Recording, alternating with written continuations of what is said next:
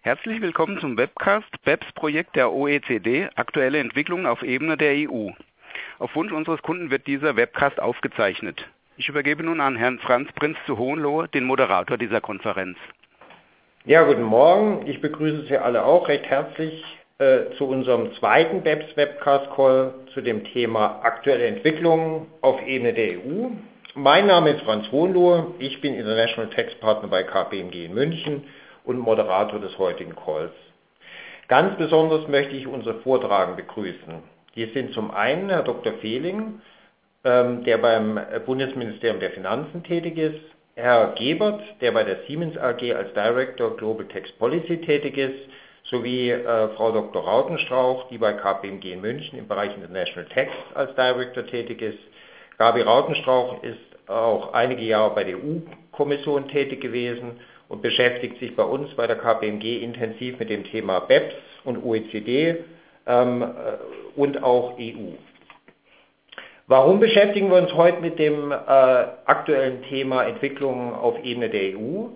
Ähm, die EU-Kommission hat am Donnerstag letzter Woche einige Vorschläge zu dem Thema BEPS veröffentlicht, unter anderem eine sogenannte Anti-BEPS-Richtlinie, die insbesondere ein koordiniertes Vorgehen bei der Umsetzung der Ergebnisse einiger der 15 Aktionspunkte der OECD äh, durch die Mitgliedstaaten sicherstellen soll. Derzeit ist geplant, diese Richtlinie, die für alle EU-Mitgliedstaaten Bindungswirkung entfallen würde, relativ kurzfristig umzusetzen. Daher sind die Vorschläge der EU-Kommission von hoher praktischer Relevanz. Bitte jetzt Gabi uns zunächst einen Überblick über die Vorschläge der EU-Kommission zu geben, bevor wir uns etwas detaillierter mit dem Entwurf der Anti-BEPS-Richtlinie beschäftigen werden. Vielen Dank, Franz. Zu Beginn möchte ich einen Überblick über die am Donnerstag veröffentlichten Vorschläge der EU-Kommission geben. Das ist zum einen die Anti-BEPS-Richtlinie. Darauf gehe ich jetzt äh, nicht direkt ein, sondern das wird in den folgenden Slides der Schwerpunkt sein. In die Richtlinie zum automatischen Informationsaustausch wurde das Country-by-Country-Reporting aufgenommen, insbesondere mit dem Ziel, den Aktionspunkt 13 der OECD einheitlich in der EU umzusetzen. Im Ergebnis entspricht der geforderte Inhalt des Country-by-Country-Reportings auf EU-Ebene wohl den OECD-Vorgaben. Weiterhin wird geregelt, dass der grenzüberschreitende Austausch des Reportings zwischen den Finanzverwaltungen erfolgen soll und das Unternehmen das Reporting nur seiner für ihn zuständigen Finanzverwaltung zusenden soll. Zur Info, gleichzeitig haben letzten Mittwoch bereits 31 Länder das sogenannte Multilateral Competent Authority Agreement unterschrieben. Hier handelt es sich auch um eine Regelung zum automatischen Austausch, insbesondere des Country-by-Country-Reporting auf OECD-Ebene. Äh, last but not least zu diesem Thema möchte ich noch den Hinweis geben, dass die EU-Kommission wohl in den nächsten Monaten, März, April heißt es, einen Vorschlag zu einem Country-by-Country-Reporting verabschieden wird, das ähnlich wie bereits heute für Banken oder auch der sogenannten Extracting Industries veröffentlicht werden muss. Wesentlicher Inhalt der Mitteilung zu Drittstaaten, das ist ein weiterer Vorschlag der EU-Kommission, der veröffentlicht wurde, ist meines Erachtens, dass die EU-Kommission plant, eine gemeinsame EU-weite Blacklist der nicht kooperativen Drittstaaten nach einheitlichen Kriterien zu entwickeln.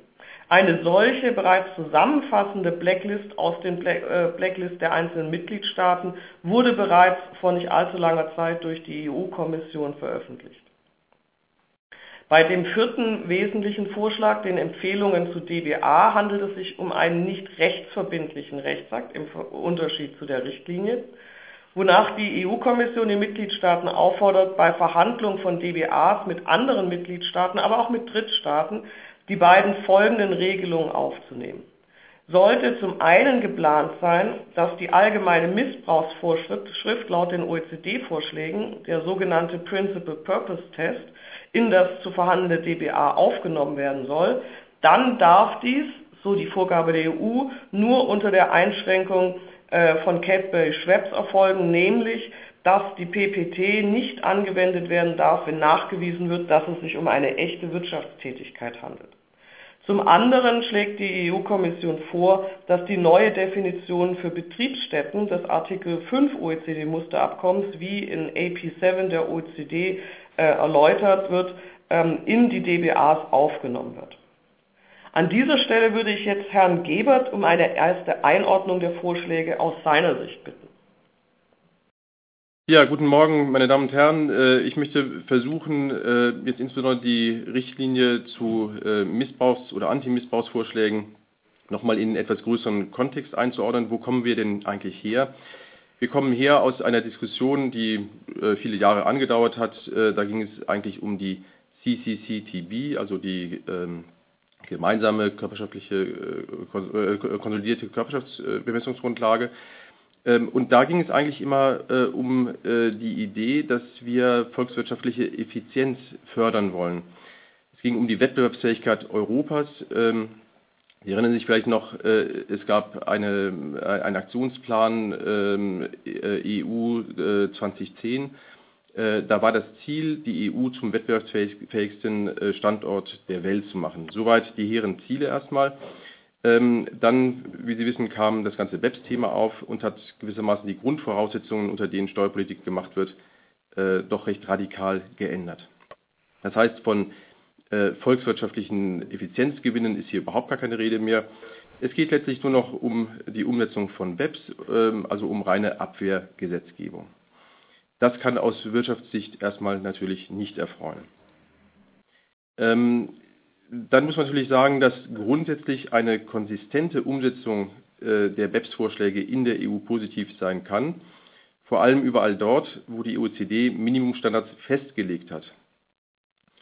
Äh, hier bewegen wir uns allerdings in einem Bereich, also alle die Themen, die die EU jetzt in ihre Anti-Tax-Avoidance-Richtlinie aufgenommen hat, ähm, das sind alles Themen oder BEPS-Aktionspunkte, äh, die eigentlich äh, gar keine Minimumstandards sind aus Sicht der OECD. Da hat also die OECD ausdrücklich gesagt, diese Aktionspunkte können die Staaten, äh, die das BEPS-Abschlusspapier unterzeichnet haben, äh, intern äh, jeweils umsetzen oder auch nicht umsetzen.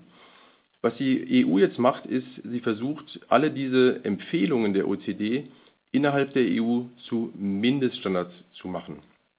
Denn alle diese Vorschläge ähm, können zwar ähm, anders umgesetzt werden, als die EU das hier vorschlägt, aber immer nur zu Lasten des Steuerpflichtigen. Das heißt, die Mitgliedstaaten können über das hinausgehen, was die EU vorschlägt, aber sie können nicht drunter bleiben unter dem, was vorgeschlagen wird. Ähm, und das ist, glaube ich, einer der äh, Hauptkritikpunkte, dass die EU also hier weit über das hinausgeht, was die OECD vorgeschlagen hat. Ähm, nicht nur, dass sie äh, Empfehlungen zu Mindeststandards machen möchte, sondern es gibt auch Aktionspunkte aus ihrem, ähm, aus ihrem Richtlinienvorschlag, die äh, im Aktionsplan der OECD überhaupt nicht vorgesehen sind, wie zum Beispiel die Wegzugsbesteuerung. Vorzugswürdig wäre aus meiner Sicht, dass die EU sich auf das konzentriert, wo wirklich Mindeststandards vorgeschrieben sind von der OECD, ähm, äh, zum einen und zum zweiten, dass sie dort, wo nur Empfehlungen abgegeben worden sind, ähm, äh, mehr Optionen äh, an die Mitgliedstaaten gegeben werden. Das heißt, wenn man sagt, eine Einheitlichkeit der Umsetzung ist äh, grundsätzlich zu befürworten, dann muss in dem Bereich der Empfehlungen ähm, ein einheitlicher Vorschlag der EU gemacht werden. Aber ob ein Mitgliedstaat das macht oder nicht, bleibt in sein Belieben gestellt. Soweit Vielen Dank. Ja. Vielen Dank, Herr Gebert. Damit kommen wir zur Anti-BEPS-Richtlinie selbst. Die Richtlinie soll so im Artikel 1 ähm, auf sämtliche Körperschaftssteuersubjekte eines Mitgliedstaats und auf Betriebsstätten von Drittlandsunternehmen anzuwenden sein. Wie Herr Gebert gerade schon betont hat, handelt es sich bei den EU-Vorschlägen um Mindeststandards. Das heißt, ähm, wir sollten auch für den Fortgang des Webcasts immer im Hinterkopf behalten, dass ein Mitgliedstaat die hier dargelegten Vorschläge auch strenger umsetzen kann, beziehungsweise auch bereits vorhandene strengere Regelungen des nationalen Rechts beibehalten werden können. An dieser Stelle möchte ich nur kurz auf die Zinsschranke und die Wegzugsbesteuerung eingehen. Die restlichen Regelungen, äh, mit Ausnahme der allgemeinen Missbrauchsregelung, wo es aus meiner Sicht nicht wirklich äh, große Änderungen äh, oder Änderungsbedarf benötigt wird in Deutschland, werde ich im Anschluss noch detaillierter darstellen. Die vorgeschlagene Zinsschrankenregelung in Artikel 4 entspricht weitgehend der deutschen Regelung in 4h EStG bzw. 8a KStG. Allerdings soll der Nettozinsaufwand nur bis zu 30% des EBITDA oder bis zu einem Freibetrag in Höhe von einer Million Euro abgezogen werden können, je nachdem, was von beiden höher ist. Dieses bis zu 30% habe ich deswegen betont, weil, wie gesagt, wir sind hier im Bereich eines Mindeststandards. Diese 30% kann durch einen Mitgliedstaat auch niedriger angesetzt werden. Auch der reduzierte Freibetrag von einer Million Euro würde im Vergleich zu den bei uns aktuell im Gesetz äh, stehenden drei Millionen Euro, welche allerdings als Freigrenze ausgestaltet sind, aus meiner Sicht viele Unternehmen in Deutschland erstmalig mit der Anwendung der Zinsschranke konfrontieren. Positiv anzumerken ist meiner Sicht, aus meiner Sicht die Aufnahme eines unbeschränkten EBITDA und Zinsvortrags im Richtlinienvorschlag. Finanzunternehmen sind allerdings nur übergangsweise von der Anwendung der Zinsschrankenregelung ausgenommen. Hintergrund ist, dass hier noch eine genauere Regelung entwickelt werden soll. Zur Wegzugsbesteuerung. Hier sind die von der EU vorgeschlagenen Regelungen aus meiner Sicht bereits weitgehend im deutschen Steuerrecht verankert. Ähm, der EU-Vorschlag erlaubt äh, jetzt, wenn ich eine Verteilung der Steuerzahlung auf fünf Jahre äh, vornehmen möchte, vergleichbar unserem Paragraphen 4g ESTG für EU-Fälle und laut Richtlinienvorschlag auch für EWR-Fälle, dass äh, Zinsen entsprechend der nationalen Regelungen erhoben werden und unter bestimmten Voraussetzungen auch eine Sicherheitengestellung verlangt werden kann. Dies entspricht der einschlägigen EuGH-Rechtsprechung. Ja, danke, Gabi. Herr Dr. Fehling, welchen Änderungsbedarf sehen Sie aus Sicht des BMF auf Basis der vorliegenden EU-Vorschläge, aber auch der ähm, EU-Vorschläge bezüglich Zinsschranke, Wegzugsbesteuerung und 42 äh, AO? Ja, ähm, da kann ich noch keine äh, endgültige Antwort zu sagen. Wir prüfen die Vorschläge noch und wir analysieren sie auch. Ähm, aber was ich äh, generell sagen kann, ist, dass wir das Vorgehen der Europäischen Kommission begrüßen. Es war der deutsche Finanzminister Schäuble, der zusammen mit seinen Kollegen aus Frankreich und Italien im Dezember 2014 bei der Europäischen Kommission darum gebeten hat, dass eine Anti-BEPS-Richtlinie erarbeitet wird, um die einheitliche und konsistente Bekämpfung von BEPS in der Europäischen Union zu befördern. Und deswegen begrüßen wir sehr, dass die Europäische Kommission jetzt hier ein derart ambitioniertes Vorhaben veröffentlicht hat. Ähm, wir prüfen jetzt im Einzelnen, wie diese Regelungen sich zu dem bestehenden deutschen Recht verhalten und natürlich auch, wie sie sich zu den Vorschlägen der OECD verhalten. Herr Gebert hat darauf hingewiesen, dass die Vorschläge der Europäischen Kommission teilweise von den ähm, OECD-Empfehlungen zu BEPS abweichen, teilweise auch darüber hinausgehen, was die Verbindlichkeit angeht und ähm, dass auch weitere Vorschläge äh, enthalten sind, die eigentlich aus der GKKB-Richtlinie kommen. Aus Sicht zur Bundesregierung ähm, ist das, anders als Herr Gebert das gesehen hat, jetzt äh, nicht so ein Problem, sondern wir würden es begrüßen, wenn in Europa insgesamt effektive Regelungen zur Bekämpfung von BEPS-Problemen vorhanden sind. Und was ich sagen kann, ist, dass wir in Deutschland ja schon ein relativ hohes steuerliches Abwehrniveau haben. Wir haben schon eine Zinsschranke, wir haben schon eine allgemeine Antimissbrauchsregelung, wir haben schon eine Hinzurechnungsbesteuerung und so weiter. Andere Staaten haben dies nicht. Insofern ist aus meiner Sicht die Diskussion zu begrüßen, dass jetzt auch andere Mitgliedstaaten ähm, darüber nachdenken müssen, ob sie solche Regelungen bei sich einführen. Vielen Dank, Herr Fehling. Damit würde ich zu einer weiteren Regelung kommen, und zwar genau einer solchen, die Sie jetzt gerade naturgemäß nicht aufzählen konnten, nämlich die Switch-Over-Klausel, die wir in dieser Weite zumindest, wie sie jetzt innerhalb der EU-Richtlinie vorgeschlagen wird, noch nicht im deutschen äh, Steuerrecht kennen. Ähm, sie sehen ganz unten auf dem Slide, äh, es gibt ähnliche Regelungen, äh, ich will nur 20 Absatz 2 ASTG nennen, die aber bei weitem nicht so weit gefasst sind wie jetzt dieser Vorschlag, den ich kurz vorstellen möchte. Und zwar beinhaltet die Switch-Over-Klausel, geregelt in Artikel 6 der Richtlinie, den Übergang von der Freistellungs- zur Anrechnungsmethode unter Anrechnung der ausländischen Steuern. Voraussetzungen für die Anwendung dieser Switch-Over-Klausel sind zum einen das Vorliegen einer Gewinnausschüttung, also einer Dividende aus einem Drittstaat, oder Einkünfte aus der Veräußerung von Anteilen an einer Kapitalgesellschaft, welche in einem Drittstaat ansässig ist, oder Einkünfte aus einer Betriebsstätte, welche in einem Drittstaat belegen ist. Diese Einkünfte, nämlich die Gewinnausschüttung, die Veräußerungsgewinne oder auch die Betriebsstätteneinkünfte, müssen in dem Drittstaat niedrig besteuert werden. Und das ist aus meiner Sicht eigentlich das Spannendste, wie ermittle ich denn jetzt die Niedrigbesteuerung? Die Niedrigbesteuerung ermittelt sich, indem der gesetzliche Körperschaftssteuersatz des Drittstaats mit dem Regelsteuersatz des Sitzstaates des Steuerpflichtigen verglichen wird. Und beträgt dieser Drittstaatssteuersatz weniger als 40 Prozent, wieder im Hinterkopf behalten, es ist ein Mindeststandard, also beträgt dieser weniger als 40 Prozent des Regelsteuersatzes des Mitgliedstaats, soll eine Niedrigbesteuerung vorliegen. Rechtsfolge, wie gesagt, in, bei Vorliegen all dieser Voraussetzungen werden die Einkünfte im EU-Mitgliedstaat nicht mehr freigestellt, sondern nach der Anrechnungsmethode besteuert. Das heißt, die Drittstaaten-Einkünfte unterliegen der Regelbesteuerung in Deutschland unter Anrechnung der ausländischen Verluste. Nicht einbezogen werden sollen, und das ist explizit in dem Vorschlag genannt, Betriebsstättenverluste oder Verluste aus der Veräußerung von Anteilen. Diese werden eben nicht der Regelbesteuerung im, im äh, Sitzstaat des Steuerpflichtigen unterworfen, sondern bleiben außen vor. Könnte man überlegen, ist es der erste Schritt zur, ich sage jetzt mal, Beendigung der Rechtsprechung zur finalen Betriebsstättenverlusten. Ein paar Anmerkungen zu dieser Regelung von meiner Seite.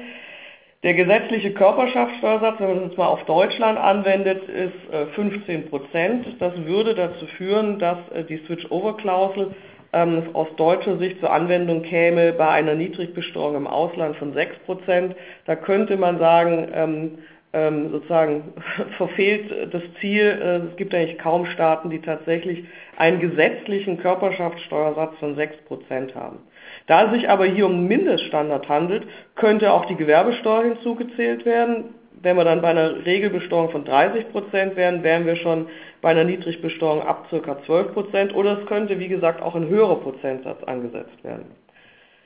Durch diese, durch diese vorliegende Regelung ist das Vorliegen einer Niedrigbesteuerung abhängig vom Körperschaftssteuersatz der Mitgliedstaaten und eigentlich nicht abhängig vom Körperschaftssteuersatz des Drittstaats. Als Beispiel hätte ich einen Drittstaat mit einer Körperschaftsbesteuerung von 12 Prozent, wäre dieser Drittstaat aus Sicht Frankreichs niedrig besteuert, weil Frankreich hat einen sehr hohen äh, gesetzlichen Körperschaftssteuersatz. Aus Sicht Irlands wäre dieser Staat aber nicht niedrig besteuert. Das heißt, die Niedrigbesteuerung hängt ab vom Mitgliedstaat des, ähm, äh, des vom Mitgliedstaaten Körperschaftssteuersatz.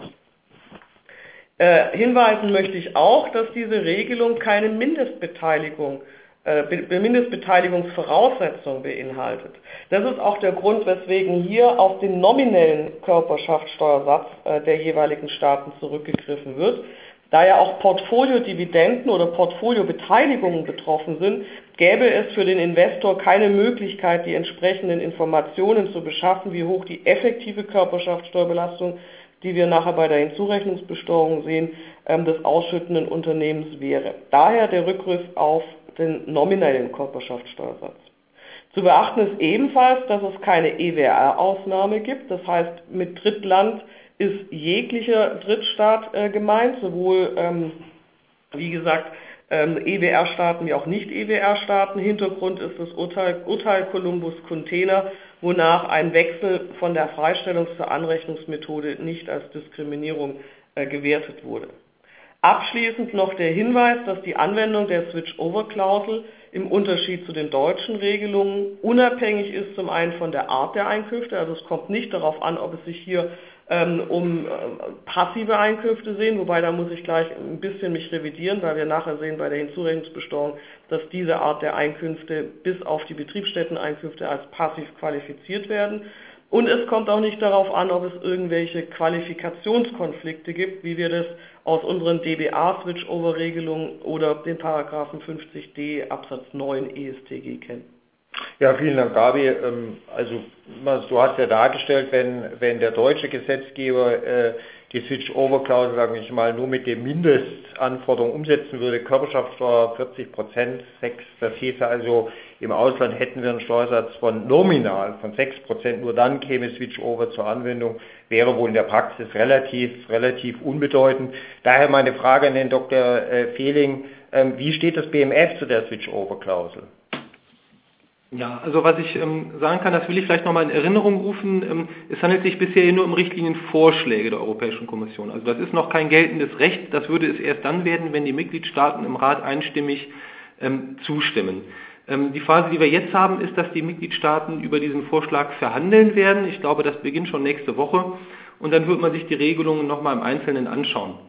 Zur Switch-Over-Klausel kann ich sagen, in der Tat, wir haben in Deutschland ja ein relativ fein austariertes System. Wir haben Regelungen im nationalen Recht und wir haben auch Regelungen in den Doppelbesteuerungsabkommen. Und man muss sich das dann nochmal genau anschauen, wie so eine relativ pauschale Regelung, wie die Europäische Kommission sie hier jetzt vorgestellt hat, ähm, sich mit diesem System vertragen würde. Ähm, das muss man einfach nochmal genau prüfen, ähm, ob es da zu Störungen kommt oder ob sich das irgendwie äh, gut übereinander legen lässt. Ja, soweit meine Einschätzung. Äh, vielen Dank, Herr Fehling. Und äh, wie bereits schon vorher ein paar Mal angemerkt, würde ich jetzt aus, zu der aus meiner Sicht ähm, eigentlich interessantesten Regelung kommen, äh, nämlich zur Hinzurechnungsbesteuerung, die sowohl in Artikel 8 wie auch in Artikel 9 des Richtlinienvorschlags äh, geregelt ist.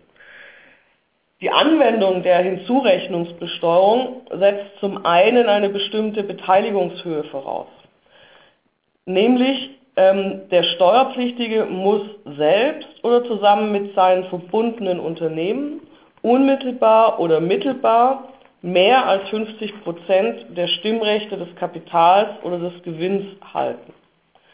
Als, und zwar in einer ausländischen Gesellschaft. Ausländische Gesellschaft ist im Grundsatz eine EU, EWR oder auch Drittstaatengesellschaft. Warum im Grundsatz?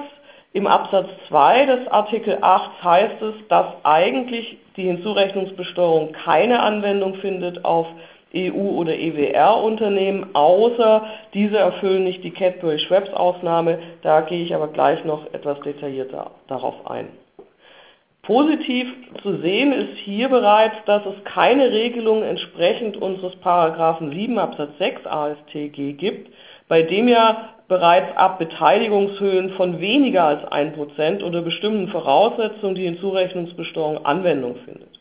Aber auch hier wieder ähm, die, der Hinweis, es handelt sich um Mindeststandards. Das heißt, schärfere oder strengere Regelungen, insbesondere solche, die bereits im Gesetz vorhanden sind, können beibehalten werden. So mein Verständnis dieses Richtlinienvorschlags. Eine weitere Voraussetzung ist die Niedrigbesteuerung. Hier wird jetzt auf den effektiven Körperschaftssteuersatz abgestellt. Das heißt, eine Niedrigbesteuerung soll vorliegen, wenn der effektive Körperschaftssteuersatz im Niedrigsteuerland geringer ist als 40 Prozent des effektiven Steuersatzes im Mitgliedstaat des Steuerpflichtigen.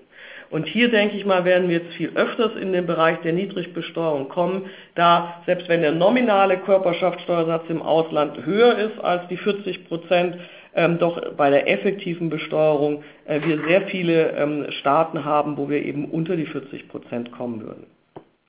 Die dritte Voraussetzung äh, geht um die Einkünfte, die diese ausländische Gesellschaft, Gesellschaft erwirtschaftet. Und zwar soll die Hinzurechnungsbesteuerung zur Anwendung kommen, wenn diese mehr als 50 Prozent ihrer Einkünfte aus passiven Einkünften generiert. Passive Einkünfte sind insbesondere solche aus Zinsen, Lizenzgebühren und für uns neu aus Dividenden und Veräußerung von Anteilen, Finanzierungsleasing, Einkünfte aus unbeweglichen Gegenständen oder bestimmten Voraussetzungen, Banken und Versicherungen, wobei auch hier der Hinweis, EU-Versicherungen und Banken sollen mal im Grundsatz ausgenommen werden von der Zurechnungsbesteuerung und Einkünfte aus Dienstleistungen an den Steuerpflichtigen und an ihn, mit ihm verbundene Unternehmen. Was zuerst auffällt, ist, dass wir hier ein, aus unserer Sicht einen Systemwechsel haben. Wir kennen in unserem 8 Absatz 1 ASTG einen Katalog der aktiven Einkünfte. Das heißt, wir mussten immer nachweisen, dass die Einkünfte der ausländischen Gesellschaft in diesen Katalog fallen. Hier handelt es sich jetzt um einen Katalog passiver Einkünfte. Das heißt, all die Einkünfte, die nicht in diesen Katalog fallen, sind per se gute, weil aktive Einkünfte. Was ist die Rechtsfolge? Die Rechtsfolge, wenn ich diese drei Voraussetzungen erfülle, ist, dass, und das ist auch für uns eine neue Vorgehensweise, bezogen auf das deutsche ASTG, dass der gesamte nicht ausgeschüttete Gewinn der ausländischen Gesellschaft in Höhe der Gewinnbeteiligung, in unseren Fällen sind das in der Regel immer die 100 Prozent innerhalb des Konzerns, und zwar wohl ohne Anrechnung der ausländischen Steuern der deutschen Gesellschaft hinzugerechnet werden. Also, es werden nicht nur die passiven Einkünfte hinzugerechnet, sondern sämtliche Einkünfte. Und, zumindest ist aus meiner Sicht nicht erkennbar, dass es eine entsprechende Regelung im, im Richtlinienvorschlag gibt. Die Anrechnung der ausländischen Steuern, die auf diese Einkünfte gezahlt werden, ist nicht vorgesehen. Das heißt, ich habe aus meiner Sicht hier eine klare Doppelbesteuerung. Dazu noch ein paar Hinweise. Diese 50%-Regelung ist aus meiner Sicht eine Alles- oder Nichts-Regelung. Das heißt, bin ich bei 51% passiven Einkünften, muss ich wie gesagt 100% der nicht ausgeschütteten Gewinne hinzurechnen. Bin ich bei 50% passive Einkünfte, erfolgt eine überhaupt keine Hinzurechnung. Das lässt natürlich auch sofort den Gedanken zu, ob ich jetzt diese Regelung nicht künftig, wenn sie denn so umgesetzt werden würde, ähm, zu Gestaltungen nutzen kann. Es gibt keine funktionale Betrachtungsweise mehr. Das heißt, ich könnte bei einer Gesellschaft, die eigentlich weit überwiegend aktive Einkünfte hat, diese noch, ich sage mal, mit passiven Einkünften bis ähm, zu einer gewissen äh, Schwelle anreichern, ohne dass ich bei diesen passiven Einkünften in das Thema der Hinzurechnungsbesteuerung komme, wie wir es ja aktuell mit unserer funktionalen Betrachtungsweise kennen würden. Noch ein kurzer Hinweis zu der Cadbury-Schweppes-Ausnahme. Wie gesagt, EU, EWR-Unternehmen oder auch EU-Betriebsstätten von Drittstaatsunternehmen sollen grundsätzlich nicht unter die Hinzurechnungsbesteuerung fallen, außer es handelt sich um eine rein künstliche Gestaltung oder es liegt eine unangemessene Gestaltung vor, die den Zweck hat oder den wesentlichen Zweck hat, einen steuerlichen Vorteil zu erlangen. Besonderheit bei der letzten ähm, Voraussetzung oder Regelung ist, falle ich in diese Ausnahmeregelung, erfolgt keine Hinzurechnung von 100% der ausgeschütteten Gewinne, sondern nur eine anteilige Hinzurechnung. Würde jetzt die ausländische Gesellschaft später die nicht ausgeschütteten Gewinne dann doch ausschütten, soll eine Doppelbesteuerung vermieden werden. Und zwar jetzt nicht, wie wir unseren 341 ESTG kennen, durch hundertprozentige Freistellung der Dividende, sondern von der Dividende sollen die bereits besteuerten, nicht ausgeschütteten Einkünfte, also die der Hinzurechnungsbesteuerung bereits unterlegenen Einkünfte von der Bemessungsgrundlage abgezogen werden. Das macht insofern Sinn, da wir ausgehen können von Drittstaatsunternehmen und der vorher vorgestellten Switch-Over-Klausel, dass diese Dividenden aufgrund der Switch-Over-Klausel in Deutschland eben nicht 8b unterfallen, sondern ähm, der Anrechnungsmethode unterliegen, also in Deutschland mal im Grundsatz besteuert werden. Werden jetzt diese Dividenden oder die Bemessungsgrundlage von der Dividenden verringert durch die bereits der Hinzurechnungsbesteuerung unterliegenden Einkünften, erfolgt im Ergebnis eben äh, die Berücksichtigung äh, der bereits erfolgten Besteuerung, sodass in diesem Sinne keine Doppelbesteuerung vorliegen würde.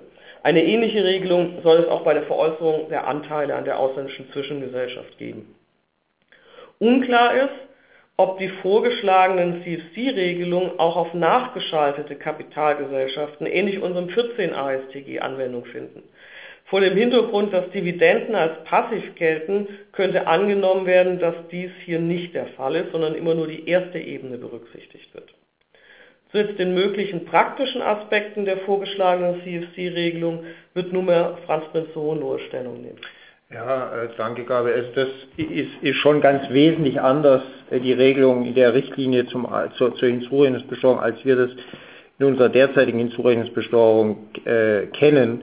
Und das kann, ich habe mir mal ein Beispiel, das kann man eigentlich ganz, ganz gut, meine ich, an einem, an einem relativ äh, simplen Beispiel äh, darlegen, dass wir auch in der Praxis häufiger sehen. Deutsche Kapitalgesellschaft, so mein Beispiel, hält eine Hongkong Holding und Hongkong Holding äh, hält äh, operative chinesische Gesellschaften. Da, wenn wir mal davon ausgehen, ähm, so, die operativen chinesischen Gesellschaften erzielen Gewinn, sagen wir mal, von 100 ähm, besteuert in, in China ganz normal. Da hätten wir ohnehin kein Problem, die sind einmal hochbesteuert und die sind aktiv. Äh, Im Übrigen hast du ja schon gesagt, Gabi, äh, ist die Frage, ob, ob, wir überhaupt eine nachgeordnete, nachgeschaltete Zwischengesellschaft hätten, also sprich, ob wir überhaupt auf die chinesischen Gesellschaften schauen, wohl eher nicht. Ähm, jetzt schütten die chinesischen Gesellschaften nach Hongkong aus, also Hongkong erzielt eine Dividende, ist jetzt eindeutig passiv, äh, die Dividende, die ist auch niedrig besteuert, in Hongkong wird sie ja freigestellt werden.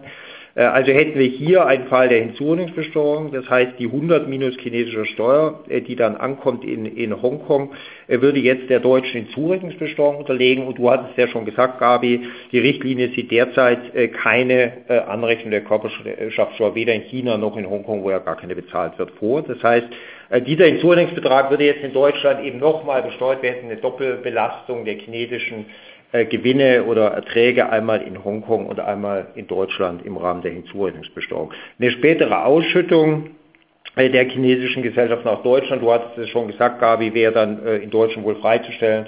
Äh, Switch-Over käme hier sozusagen auf keinen Fall zur Anwendung aufgrund dieses Artikel 9 äh, der Richtlinie, wo vorgesehen ist, diese bereits den zurechnungslegenden Erträge von der Dividende, äh, von der Bemessungsgrundlage der Dividende abzuziehen. Ähm, wie könnten wir denn so eine, eine Doppelbesteuerung, Doppelbelastung zukünftig vermeiden? Ich meine, es gibt zwei Möglichkeiten, die ich spontan sehen würde. Einmal Deutschland hält direkt China. Dann haben wir ja keine Drittlandsgesellschaft mehr Hongkong die Dividenden erzielt und damit auch keine Hinzurechnungsbesteuerung. Oder eine EU-Holding hält direkt die chinesische OPCO. Da hätten wir immer die Möglichkeit, Gabi, du hast dargelegt, die sogenannte Cadbury-Schweppes-Ausnahme. Also sprich, hätte diese Holding ausreichend Substanz, äh, müsste eigentlich hier die Hinzurechnungsbesteuerung, dürfte nicht zur Anwendung kommen auf die EU-Holding. Wenn eine EU-Holding eine Hongkong-Holding hält, die Dividenden aus China erhält, dann äh, haben wir das gleiche Problem wie in Deutschland, weil die EU-Holding muss ja die äh, EU-Richtlinie auch umsetzen und bei ihr wäre dann eben entsprechende Hinzurechnungsbesteuerung äh, vorzunehmen. Das heißt im Ergebnis, wenn die Richtlinie so umgesetzt wird, wir dürfen keine Drittlandsholdings mehr haben. Wir müssen ganz flache Strukturen aufsetzen, ganz anders als wir sie momentan häufig haben. Äh, wir müssen also immer entweder direkt aus Deutschland heraus die Operative halten oder über eine EU-Holding. Das wäre das Ergebnis aus meiner Sicht. Jetzt äh, die Frage an den Herrn Dr. Fehling. Äh, welchen Anpassungsbedarf sehen Sie vor dem Hintergrund der Vorschläge der EU-Kommission bei der deutschen Hinzurechnungsbesteuerung? Herr Dr. Fehling? Ich glaube, jemand ist aus der Leitung ja. Er ist uns mal nicht aus der Leitung gefallen. Vielleicht können wir die, die äh, Frage aufschieben äh, und äh, äh an den ähm, Herrn Gebert äh, die Frage stellen, äh, wie sieht die oder wie steht die Wirtschaft zu den Vorschlägen der EU-Kommission hinsichtlich der Hinzurechnungsbesteuerung? Ja, vielleicht fange ich mal mit dem positiven Punkt an, der Niedrigsteuersatz. Ähm, da hat ja schon die OECD in ihrem Bericht äh, im BEPS-Aktionsplan äh, aufgeschrieben, dass der Niedrigsteuersatz ähm, wesentlich unter dem statutorischen Satz liegen soll. Das ist natürlich auch wieder nicht verbindlich, äh, aber ne, dennoch etwas, äh, worauf wir uns äh, äh, berufen werden in Zukunft. Ähm, wenn jetzt die ähm, EU-Richtlinie irgendwann mal in Kraft treten sollte, Dazu kommen wir auch noch später äh, im Ausblick dazu, ob das, äh, wie realistisch das Ganze ist, äh, würde erneut sehr deutlich werden, ähm, also zusätzlich zu dem OECD-Papier, dass der deutsche Niedrigsteuersatz doch viel zu hoch ist. Ähm, wobei natürlich auch wieder klar ist, Frau Rautenschau hat es schon erwähnt, äh, dass es sich hier nur um einen Mindeststandard handelt bei der EU-Richtlinie, sodass also der deutsche Gesetzgeber ähm, rein rechtlich auch darüber hinaus gehen oder bleiben kann. Ähm, der nächste Punkt äh, ist vielleicht eher ambivalent. Ähm, also die Regelung, wonach bei mehr als 50 Prozent passiver Einkünfte die Gesamtheit der Einkünfte hinzugerechnet äh, werden muss. Äh, das ist dem deutschen ASDG sicherlich sehr fremd. Da haben wir eben ein ganz anderes System bisher. Ähm, und da das prozentuale Verhältnis zwischen passiven und aktiven Einkünften doch auch stark schwanken kann, äh, haben wir hier auch ein äh, kleines Rechtssicherheitsproblem aus unserer Sicht. Weil durch schwankende Erträge ähm, in einem Jahr dann die Hinzurechnungsbesteuerung anwendbar sein kann und dann im nächsten Jahr wieder nicht. Das heißt, wir wissen eigentlich äh, im Vorhinein immer nicht so ganz genau, ähm, wird das jetzt äh, ähm, in dem entsprechenden Jahr, in dem entsprechenden Land äh, zu einer Hinzurechnungsbesteuerung führen oder nicht, weil das eben von der Ertragslage des, der jeweiligen Gesellschaft stark abhängig ist. Auf der anderen Seite äh, ergeben sich natürlich äh, die ich sag mal, positiven ähm, Gestaltungsaspekte, die Frau Rautenschau auch schon erwähnt hat, ähm, weil eben nicht alle äh, passiven Einkünfte äh, hinzuzurechnen sind, wie bei uns jetzt im ASDG, ähm, ähm, sondern solange sie unter 50 Prozent äh, bleiben, äh, unterbleibt eben auch eine Hinzurechnung vollständig. Und äh, vielleicht letzter Punkt, äh, völlig unklar ist mir, welchem Mitgliedstaat eigentlich das Besteuerungsrecht zusteht, wenn es sich um eine Beteiligungskette handelt. Äh, da scheint mir äh, noch ein, ein gewisser überbordender ähm, Aspekt in dem Vorschlag zu liegen. Äh, da könnte, wenn ich das richtig verstehe, jeder Mitgliedstaat zugreifen, ohne dass eine entsprechende Anrechnung vorgesehen wäre.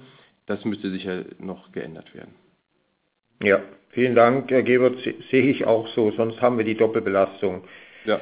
ähm, im, im, im, durchs ASDG. Äh, ist, ist zwischenzeitlich der Dr. Fehling wieder zurück? Ja, ich bin wieder bei Ihnen. Ah. Die Technik des BMF ist bei Ihren Gestaltungstipps offensichtlich ausgestiegen. ja, ich wollte schon sagen, wenn es spannend wird, dann wenn wir, sehr gut. Äh, die Frage wäre noch gewesen, wie, wie steht das BMF zu äh, den Vorschlägen? Ähm, der EU-Kommission und sehen Sie Anpassungsbedarf beim Deutsch, bei der deutschen Hinzurechnungsbesteuerung? Ja, also ähm, wo wir über Gestaltung gesprochen haben, mein Ratschlag ist natürlich, gründen Sie die Holding zukünftig direkt in Deutschland. Bei uns ist es am schönsten und dann haben Sie die Probleme auch nicht. Aber ähm, jetzt mal ernsthaft gesprochen, also ist es eigentlich so, wir haben beim BEPS-Projekt der OECD ja bei der CFC-Besteuerung keinen Mindeststandard, sondern relativ flexible Ansätze, ähm, die alle gleichermaßen möglich sind. Und ähm, unsere Einschätzung war, dass wir deswegen beim deutschen Hinzurechnungssystem jetzt nicht alles ändern müssten, aber wir können das zum Anlass nehmen, um es vielleicht an der einen oder anderen Stelle zu modernisieren. Man könnte über den ähm, Katalog sprechen und so weiter. Wenn jetzt der Vorschlag der Europäischen Kommission käme, dann wäre das natürlich in der Tat so, dass wir dann nochmal grundlegenderen Änderungsbedarf hätten. Ähm, das ist aus unserer Sicht äh, noch näher zu bewerten. Einerseits finden wir es natürlich erfreulich, wenn es einen Mindeststandard für Hinzurechnungsbesteuerung in der Europäischen Union gäbe, denn einige EU-Mitgliedstaaten haben so etwas ja gar nicht oder nur in sehr schwacher Form. Andererseits müssten wir natürlich noch mal schauen, was das für uns bedeutet, für unser vertrautes System der Hinzurechnungsbesteuerung. Vielen Dank. Zum Abschluss möchte ich noch die EU-Vorschläge zu hybriden Gestaltungen vorstellen. Und zwar ähm, kann man sagen, dass die EU-Vorschläge eher, ich sage jetzt mal, pragmatisch ausgefallen sind. Insbesondere wenn man die halbe Seite Regelungstext in der EU-Richtlinie oder dem Vorschlag der EU-Richtlinie mit den weit mehr als 400 Seiten des Aktionspunktes 2 der OECD vergleicht. Die Regelungen zu hybriden Gesellschaften und hybriden Betriebsstätten sowie zu hybriden Instrumenten soll dabei nur auf inner-EU-Sachverhalte Anwendung finden. Sachverhalte bzw. Transaktionen mit Drittstaaten sollen von der Regelung nicht umfasst werden. Was ist der Hintergrund? Äh, laut äh, auch Auskünfte aus der EU-Kommission kann diese nur Regelungen ähm, vorschlagen, die auch EU-Mitgliedstaaten betreffen. Wie wir gleich sehen, würden diese Regelungen, so wie sie hier vorgeschlagen werden, würden sie auf Drittstaaten angewendet werden. Drittstaaten verpflichten, bestimmte, ich sage jetzt mal, Rechtsfolgen aus dieser Regelung zu ziehen. Und das ist außerhalb der Gesetzgebungskompetenz der EU-Kommission. Im Ergebnis ist Voraussetzung für diese Anwendung der Regelung zu hybriden Gestaltungen, äh, die übrigens im Artikel 10 äh, der EU-Richtlinie geregelt ist, dass ein Qualifikationskonflikt vorliegt, der entweder zu einer sogenannten Double Deduction, also zu einer doppelten ähm, Abzugsfähigkeit führt, oder zu einer sogenannten Deduction No Inclusion führt, also einem Abzug ohne gleichzeitige Einbeziehung der Einkünfte in das steuerpflichtige Einkommen.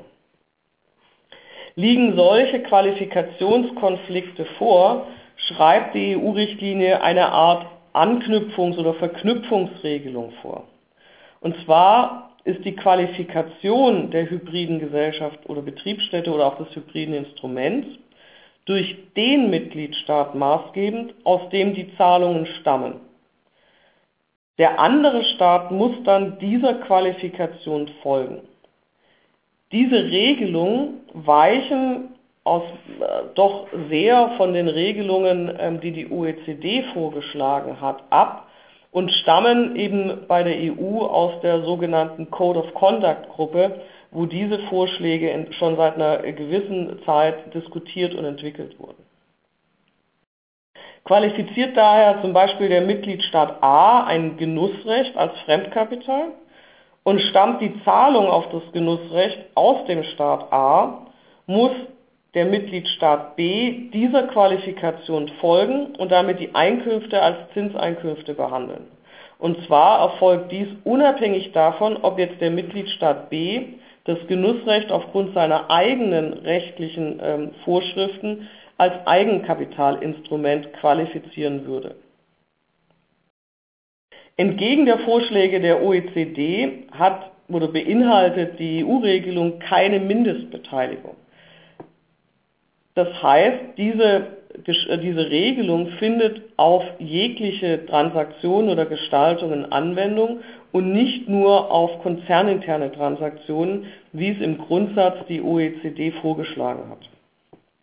Nicht erfasst werden aus meiner Sicht auch sogenannte Imported Mismatches. Allerdings werden wohl einfache Qualifikationskonflikte, wie zum Beispiel dargestellt Genussrechte oder auch unterschiedliche Qualifikationen von Personengesellschaften, durch diese Regelung erfasst. Ja, danke Gabi. Problematisch wohl für die Praxis insbesondere, dass auch äh, das nicht nur Intercompany-Transaktionen erfasst werden. Meine Frage an äh, Herrn Dr. Fehling, angenommen die Richtlinie kommt wie, wie vorgeschlagen, welchen Anpassungsbedarf würden Sie dann im deutschen Steuerrecht sehen? Ja, also ähm, man, muss, man muss sagen, so wie es Frau Rautenstrauch ja auch formuliert hat, die Regelung ist auch sehr pauschal gehalten. Also eine halbe Seite äh, für eine Hybridregelung ist wirklich ähm, sehr kursorisch. Ähm, ich interpretiere das so, dass den Mitgliedstaaten dann entsprechende Freiräume zur Verfügung gestellt werden, wie sie diese Regelungen im Einzelnen dann ausführen. Was wir in jedem Fall bräuchten, wäre eine Regelung, die den Betriebsausgabenabzug dann unter Umständen versagt. Ähm, sie kennen die Diskussion, der Bundesrat hat ja dazu im Dezember 2014 einen Entwurf vorgestellt für einen Paragraph 4 Absatz 5a, der ist äh, kritisiert worden, unter anderem auch deswegen, weil dort keine Mindestbeteiligung vorgesehen worden ist. So nun ja auch hier in dem Entwurf der Europäischen Kommission. Ähm, die Diskussionen dazu laufen noch, wie man so etwas in Deutschland am besten umsetzen sollte, auch in Ansehung der 450 Seiten, die wir von der OECD dazu bekommen haben. Ähm, aber in der Tat ähm, der Kritikpunkt, dass die Administrierbarkeit solcher Regelungen gefährdet wäre, wenn man jetzt jede äh, Markttransaktion ähm, theoretisch darunter fassen würde, das ist natürlich ein Punkt, den man nicht völlig von der Hand weisen kann. Ähm, Vielleicht nur ganz kurz noch von meiner Seite ein Hinweis, das geht genau in dieselbe Richtung, was Sie gerade gesagt haben, äh, Herr Fehling. Äh, es gibt einen ersten Entwurf oder so eine Art äh, Konsultationsentwurf aus Großbritannien zur Umsetzung von AP2 ähm, den ich mir mal angesehen habe und der beinhaltet äh, inklusive der ganzen Definitionen 50 Seiten. Also so viel zum, zum Thema Administrierbarkeit und Umsetzung ähm, der OECD-Vorschläge, sodass man äh, vielleicht auch sagen kann, ja, vielleicht ist so eine pragmatische Lösung der EU-Kommission gar keine schlechte Idee. Äh, wahrscheinlich im Ergebnis wird es auf einen Mittelweg hinauslaufen, was wir dann auch wahrscheinlich äh, aus Deutschland, aus dem BMF dann sehen werden. Ja, ähm, äh, Frage an Herrn Gebert. Wie ist Ihre Einschätzung? Hätten derartige Regelungen bezüglich hybrider Gestaltung wesentliche Auswirkungen auf deutsche Konzerne? Ja, also ähm, zunächst, äh, das Thema Hybride ist sicher bei uns kein Schwerpunktthema äh, gewesen, äh, bisher jedenfalls. Ähm, also wir haben mit sowas nicht herumgespielt. Äh, die Sorgen, die wir uns machen, sind eher die Kollateralschäden, die entstehen können, äh, wenn eine solche Regelung dann mal in Kraft tritt und nicht ähm, präzise genug ist, um die äh, Strukturen ähm, zu treffen, die man treffen möchte. Ähm, es stellen natürlich die, die Frage, wie ist das Verhältnis zu äh, CFC-Regelungen, also zu den Zurechnungsbesteuerungen. Ähm, das, das sind alles, also es gibt ganz viele Themen, ähm, die, glaube ich, jetzt in diesem kurzen Entwurf noch gar nicht so richtig äh, absehbar sind. Ähm, ich bin zwar eigentlich ein Fan von, äh, ich sag mal, eher äh, allgemein gehaltenen äh, rechtlichen Vorschriften, die nicht zu sehr ins Detail gehen, aber das ist vielleicht dann doch ein bisschen zu allgemein äh, lässt dann auch den Mitgliedstaaten äh, sehr viel Raum, was äh, in manchen Feldern positiv ist. Aber gerade in diesem Bereich glaube ich, dass man doch eine abgestimmte ähm, Regelung braucht, weil das ja alles ineinander greifen soll. Also von daher, ähm, hier glaube ich, wäre ein bisschen mehr besser als ein bisschen zu wenig. Ähm, und wie man einen äh, Entwurf der OECD von äh, 350 oder 400 Seiten äh, in, in, zwei Absätze pressen möchte, äh, das, die Frage stellt sich wirklich äh, zu Recht. Ganz allgemein stellt sich auch die Frage, ob es überhaupt äh, mit den Grundfreiheiten vereinbar ist, wenn ein Mitgliedstaat den Abzug verweigert wegen der steuerlichen Behandlung in einem anderen Mitgliedstaat. Also die Frage ist, glaube ich, auch noch nicht ganz geklärt. Und sehr kritisch sehe ich eben auch die Abweichungen zu den OECD-Regelungen, äh, wenn die EU wirklich ernst damit machen möchte, dass sie äh, eine gewisse Einheitlichkeit der Anwendung sicherstellen will, dann sollte sie sich äh, auch wirklich an das, was die OECD beschlossen hat, und da war die EU-Kommission ja auch immer als Beobachter schön dabei, dann sollte sie sich an diese ähm, Beschlüsse auch halten. Ja, danke. Meine Einschätzung wäre auch tendenziell gerade was diese Hybriden anbetrifft, was jetzt den deutschen, deutsche Konzerne anbetrifft, einmal natürlich den Zinsabzug, darauf haben wir schon gesprochen, auf Drittdarlehen, da müssen wir aufpassen, äh, dass wir da, äh, dass wir das in den Griff bekommen, aber dann Outbound, sozusagen Finanzierung von Tochtergesellschaften über Hybride, glaube ich nicht, dadurch, dass wir auch schon Korrespondenzprinzip haben, dass das äh, sehr große Auswirkungen haben wird, eher in Drittstaaten dann, also Tochtergesellschaften der deutschen Konzerne als unmittelbar Finanzierung von Deutschen heraus. Das wäre wäre wär, äh, meine Einschätzung äh, zu, dem, zu dem Thema Hybrid. Ähm, wagen wir doch mal einen Ausblick. Ähm, Herr Dr. Fehling, äh, welche Regelungen der Anti-BEPS-Richtlinie haben, haben Ihres Erachtens die größten Umsetzungschancen? Ja, äh, das äh, ist äh, schwer zu beantworten. Die ähm, Beratungen beginnen jetzt zeitnah. Die Europäische Kommission ähm, drückt da auch aufs Tempo. Die sieht ja, ähm, hat sich vorgenommen, dass die ganzen Richtlinienvorschläge sehr schnell schon ähm, von den Mitgliedstaaten verabschiedet werden sollen. Und ich denke, die nächsten Wochen werden zeigen, ähm, ob das funktioniert und vor allem, ob das auch für das ganze Paket funktioniert oder ob man vielleicht manches nochmal rausnehmen muss und für eine spätere Diskussion zurückstellen muss. Ähm, ich denke, wir haben einige der Regelungen schon sehr intensiv diskutiert im BEPS-Prozess. Da könnte es etwas schneller gehen. Da stellt sich dann aber natürlich wieder die Frage, wie die Mitgliedstaaten damit umgehen, dass die Kommission jetzt hier teilweise abweicht, sowohl inhaltlich als auch den Grad der Verbindlichkeit angehend. Und der andere Block von Regelungen kommt ja aus der GKKB. Auch dazu gab es in den letzten Jahren schon intensive Diskussionen. Aber äh, man muss auch sagen, dazu gab es auch noch keine echte Einigung unter den Mitgliedstaaten. Ähm, das mag jetzt alles unter dem Eindruck des BEPS-Prozesses etwas schneller gehen, weil ja alle Mitgliedstaaten sich politisch verpflichtet haben, gegen BEPS äh, in der EU vorzugehen. Aber wie so oft steckt der Teufel im Detail und wir werden natürlich darauf achten, dass unsere ähm, befreundeten Mitgliedstaaten ähm, ihren politischen Ankündigungen ähm, gegen BEPS vorgehen zu wollen, dann auch tatsächlich Folge leisten. Mhm. Also im, Steuerrecht gesagt, halten Sie es für, für more likely than not, also für wahrscheinlicher, dass eine irgendwie geartete Anti-BEPS-Richtlinie so in den nächsten zwölf Monaten zustande kommt äh, oder, oder halten es eher für, für unwahrscheinlich? Tja, ich sage mal, wir streben das an. Wir arbeiten darauf hin. Okay, okay. Herr Gebert, äh, Ihre Einschätzung, wie sieht die Anti-BEPS-Welt in zwölf Monaten aus? Die Anti-BEPS-Feld in zwölf Monaten, ähm, ich kann mir jetzt halt nicht vorstellen, dass die Richtlinie, so wie sie ist jedenfalls, in zwölf Monaten beschlossen sein wird. Äh, ich glaube, dass äh, die Mitgliedstaaten doch sehr unterschiedliche Interessen immer noch haben. Ähm, ich sage jetzt einfach mal Niederlande und Hinzurechnungsbesteuerung kann ich mir zum Beispiel nicht vorstellen. Auch ähm, Zinsschranke habe ich den Eindruck, dass in den Niederlanden da doch starke Vorbehalte sind. Und so hat doch jeder Staat sein Steckenpferd. Wir sehen das ja auch zum Beispiel bei den Verhandlungen zur Einführung einer Finanztransaktionssteuer. Äh, hier hat auch jeder Staat seine äh, ich sag mal, Besonderheiten, auf die, er, auf die er gerne möchte, dass Rücksicht genommen wird. Äh, und wir haben eben das Einstimmigkeitsprinzip. Das wird also alles sehr schwierig machen. Ähm, was ich mir wünschen würde, ist einfach mehr Optionalität in vielen Bereichen, dass man eben sagt, ähm, wir schlagen eine Regelung vor.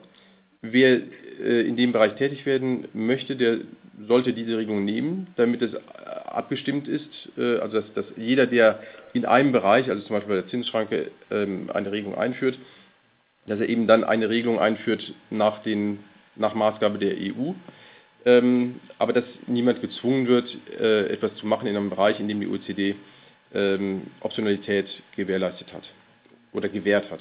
Mhm. Was ich mir auch wünschen würde, ist ein Impact Assessment. Wir haben in Deutschland sowas wie den Normkontrollrat, ähm, der jedes Gesetz auf seine Rechtsfolgen abschätzt. Äh, das ist hier, wenn ich das richtig verstanden habe, komplett unterlassen worden. Es wurde einfach nicht für äh, nötig erachtet. Das sehe ich ganz anders. Man müsste diese ganzen Vorschläge wirklich mal einer Gesetzesfolgenabschätzung unterziehen. Äh, und dann würde man vielleicht auch auf bestimmte Verbesserungsvorschläge von sich auskommen. Mhm. Mhm. Ja, guter Punkt mit dem Impact Assessment. Ähm, ja gut, wobei für die Staaten würde das wahrscheinlich positiv ausfallen, das ASDG bei einer Doppelbelastung, aber ne. Ähm, Gabi, du warst länger in der EU-Kommission, hast da noch deine Kontakte. Wie ist, wie ist deine Einschätzung? Also ich kann, ähm, was, sagen wir so, was ich gehört habe, ist, dass die niederländische Präsidentschaft, äh, die jetzt ja bis Ende Juni ähm, sozusagen Präsidentschaft innerhalb der EU innehat, ähm, diese Anti-BEPS-Richtlinie bei sich wohl als äh, Top Priority sieht und eine Entscheidung im Mai, Juni, also im, im Mai, Juni ECOFIN ähm, anstrebt. Ja, aber ich, klar, wir müssen die Einschränkungen abgeben, wie sie auch gerade schon der Herr Feeling und der Herr Gebert gemacht haben. Wir haben Einstimmungs Einstimmigkeitsprinzip, äh, wir haben sehr unterschiedliche Strömungen. Auf der anderen Seite möchte ich nur gegenhalten, ähm, die Stimmung, wie sie aktuell ist, wie sie durch das Europäische Parlament vorangetrieben wird, wie es die ganzen NGOs machen, ähm, würde ich jetzt mal provokativ sagen, wann soll solch eine Richtlinie denn umgesetzt werden, wenn nicht aktuell? Dazu noch einen weiteren Hinweis, rein, ich sage jetzt mal, äh, faktischer oder taktischer, muss man vielleicht eher sagen, Natur. Ähm, nach der niederländischen Präsidentschaft ähm, steht dann in der zweiten Jahreshälfte diesen Jahres die Slowakei der EU vor. Ähm, danach kommen Länder, wo wir, glaube ich, alle zumindest mal vermuten würden, dass diese solchen Regelungen weniger aufgeschlossen gegenüberstehen mit Malta, UK, Estland und Bulgarien, sodass rein faktisch oder taktisch eigentlich aus Sicht, ähm, würde ich mal sagen, der EU-Kommission davon ausgegangen wird, ähm, wenn wir Änderungen, Vorschläge der, oder, oder auch ähm, Vorschläge umsetzen wollen in dem ganzen Bereich Anti-BEPS, dann muss das eigentlich in dem nächsten, also in diesem Jahr erfolgen. Danach äh, tendieren die Chancen äh, mehr gegen Null. Da wird eigentlich eher so mit dem Stillstand der Rechtspflege auf EU-Ebene ausgegangen werden. Das heißt, vor dem, vor dem Hintergrund, ich sage jetzt mal, des öffentlichen Drucks und dass äh, die niederländische Präsidentschaft das wohl wirklich sehr oben auf ihrer Prioritätenliste hat, würde ich jetzt mal den Ausblick wagen, dass uns einzelne Vorschläge, ähm, aber auch Vorschläge, also Vorschläge der EU, aber auch Vorschläge der OECD vielleicht eher früher als später in der Praxis ähm, zum Überdenken bestimmter Strukturen, wie auch durch den Herrn Sohnlohr vorangemerkt, ähm, zwingen werden. Ja, also gerade wir hatten es ja diskutiert, wenn wir an die Hinzurechnungsbesteuerung denken, also dass Dividenden per se passiv sind, dass wir die Anrechnung der ausländischen Steuern nicht haben, ist ja für uns aus unserer deutschen Brille heraus völlig eigentlich schon fast unverständlich. Äh, und auch, wie wir es ja dargestellt haben, führt zu ganz wesentlichen Anpassungen in den Strukturen. Ähm, äh, ich, ich meine, dass es, mich wundert eigentlich, dass so ein Vorschlag da überhaupt rausgegeben wird, ähm, dass das nicht schon im Vorfeld auch, wahrscheinlich ist es auch diskutiert worden, aber es sieht mir doch noch recht un, unscharf oder sagen wir un, von der Praxis her wenig, wenig praxisnah der Vorschlag aus. Äh, ich meine, andere Länder werden ähnliche Probleme. Insofern wird das sehr interessant sein. Ich glaube, wir, sowohl die, äh, die Industrie als auch natürlich alle, alle Betroffenen sollten da auch äh, ihr, ihren, ihren Einfluss Geld machen und die, die Vorschläge zumindest mal praxisnah ausgestalten. Ja, ähm, unser, unser Call neigt sich dem Ende zu.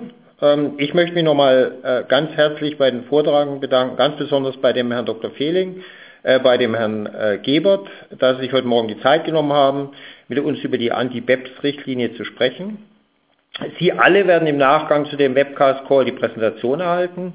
Für eventuelle Rückfragen können Sie sich gerne an die dort genannten Kontakte wenden. Ähm, der heutige Call ist Bestandteil einer Reihe von Webcast-Calls zu dem Thema BEPS. Ähm, der nächste Call wird sich voraussichtlich mit dem Thema Verrechnungspreisdokumentation befassen äh, und ist für Anfang Mitte März geplant. Äh, und Sie werden natürlich wieder frühzeitig äh, eine E-Mail mit der Ankündigung des Calls erhalten. Äh, vielen Dank für Ihre Teilnahme und auf Wiederhören.